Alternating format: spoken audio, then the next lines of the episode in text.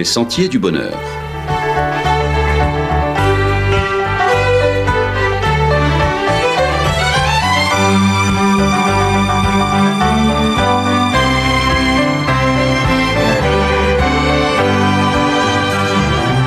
Une émission qui vous apporte un message d'espérance, de paix, de joie et de confiance.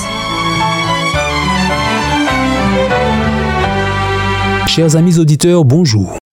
Il y a dans les langues des expressions typiques qui sont à elles seules des paraboles. Pour en saisir le sens, il ne faut surtout pas les prendre au pied de la lettre sous peine de se tromper lourdement. Ces expressions sont dites idiomatiques et chaque langue en a de spécifiques. Par exemple, en français, on dit de quelqu'un qui cultive son jardin avec talent qu'il a la main verte. Le message à retenir ici ne s'intéresse pas à la couleur de la main, mais bien au don de jardinier que possède cette personne.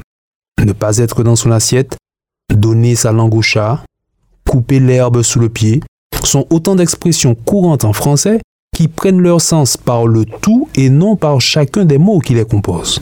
On retrouve dans la Bible et dans la culture hébraïque dans laquelle elle a été rédigée des expressions similaires. Certaines se réfèrent directement à Jésus. Elles enrichissent alors notre compréhension de qui il est, nous éclairent sur sa mission en faveur des humains et nous conduisent à une adhésion intelligente à sa parole.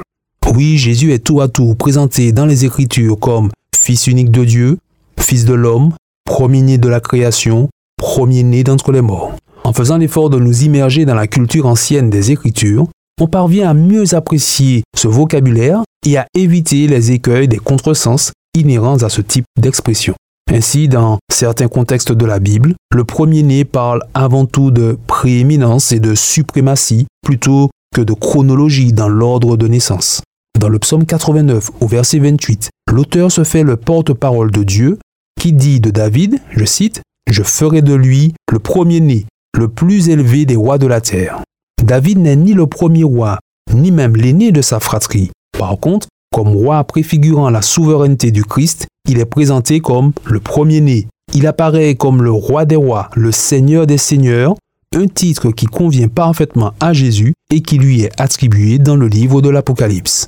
Ailleurs, dans l'Épître aux Hébreux, au chapitre 1er et au verset 15, Paul présente Jésus comme le premier-né de la création.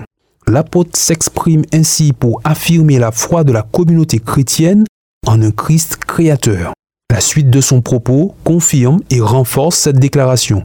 Il poursuit au verset 16, il dit, En lui ont été créées toutes les choses qui sont dans les cieux et sur la terre, les visibles et les invisibles, trône, dignité, domination, autorité. Tout a été créé par lui et pour lui. Dans le même ordre d'idées, et toujours dans l'épître aux Colossiens, Paul continue pour présenter Jésus cette fois comme premier-né d'entre les morts.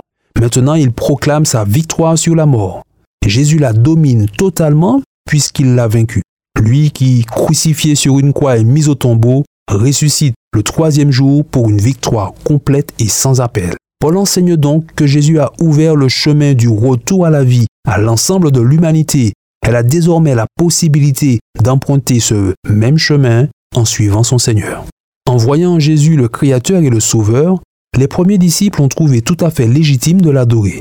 Et malgré les siècles qui nous séparent d'eux, cette légitimité reste toujours d'actualité. La Seigneurie de Jésus et sa capacité à sauver n'ont pas changé. Aujourd'hui encore, tous ceux qui osent lui faire confiance entrent au bénéfice de sa puissance de vie. Définitivement, rien ni personne ne peut entraver l'œuvre de salut du Christ. C'est sans aucun doute la paix du cœur que nous gagnons en faisant ce pas de la foi en Jésus, premier-né de la création et premier-né d'entre les morts. Notons encore que dans la Bible, l'expression fils de, dans certains contextes, indique davantage une forte proximité et même une appartenance à un groupe particulier plutôt qu'un lien de filiation. Dans Genèse chapitre 41 verset 46, on lit que Joseph, fils de Jacob, est fils de 30 ans lorsqu'il se présenta devant le Pharaon, ce qui signifie simplement, et nos Bibles le traduisent ainsi, Joseph avait 30 ans lorsqu'il se présenta devant le Pharaon. De même, quand le deuxième livre des rois au chapitre 2 mentionne 50 hommes d'entre les fils des prophètes, il signale par cette formule 50 personnes appartenant au groupe des prophètes. L'expression s'utilise donc dans le langage biblique pour insister sur l'appartenance au groupe mentionné. Dans Jean chapitre 17 verset 12, Jésus lui-même ira jusqu'à appeler Judas le fils de perdition. Judas s'est en effet perdu en choisissant de trahir Jésus.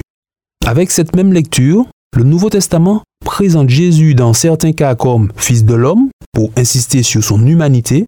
Dans d'autres cas, il est compris comme fils de Dieu et même fils unique de Dieu, pour insister sur sa divinité et sur le caractère singulier de son lien au divin.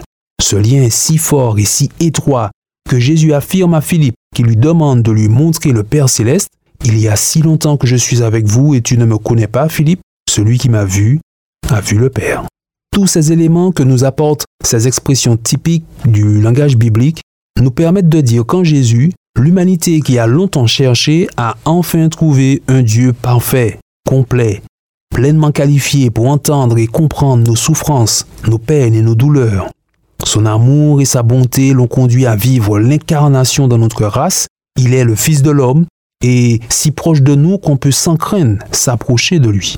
Tel un grand frère, il entend, console, conseille, soutient et oriente nos vies vers le meilleur. Cette proximité avec nous ne le limite pas pour autant. Il est aussi Fils de Dieu pour nous rendre accessible le divin et toutes les ressources du ciel. Un auteur chrétien a écrit à ce sujet. Je n'échangerai Jésus contre rien au monde. Aucune figure ancestrale, aucun rite, aucun titre ne peut combler ma soif de salut comme le fait Jésus. Avec lui, j'ai pleinement la vie et la paix, et cela me suffit. Chers amis auditeurs, et si cette chronique vous amenait à changer votre fusil d'épaule concernant Jésus, pourquoi alors hésiter? Osez vous aussi l'expérience avec lui? Assurément, il a tout ce dont vous avez besoin pour un tel choix, il convient de ne pas avoir foi aux yeux, mais plutôt de s'engager pleinement. Oui, le jeu en vaut vraiment la chandelle. À bientôt, chers amis auditeurs.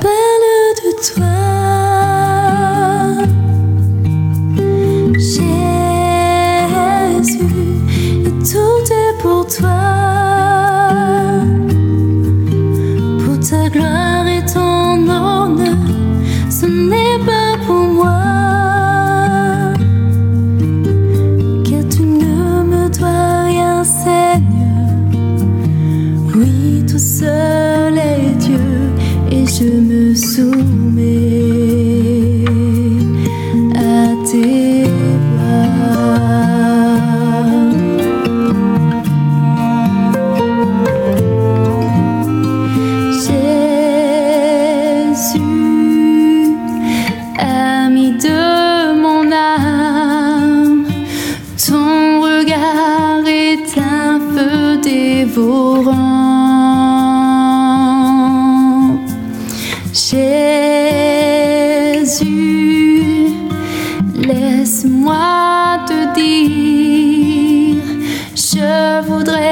te suivre chaque jour.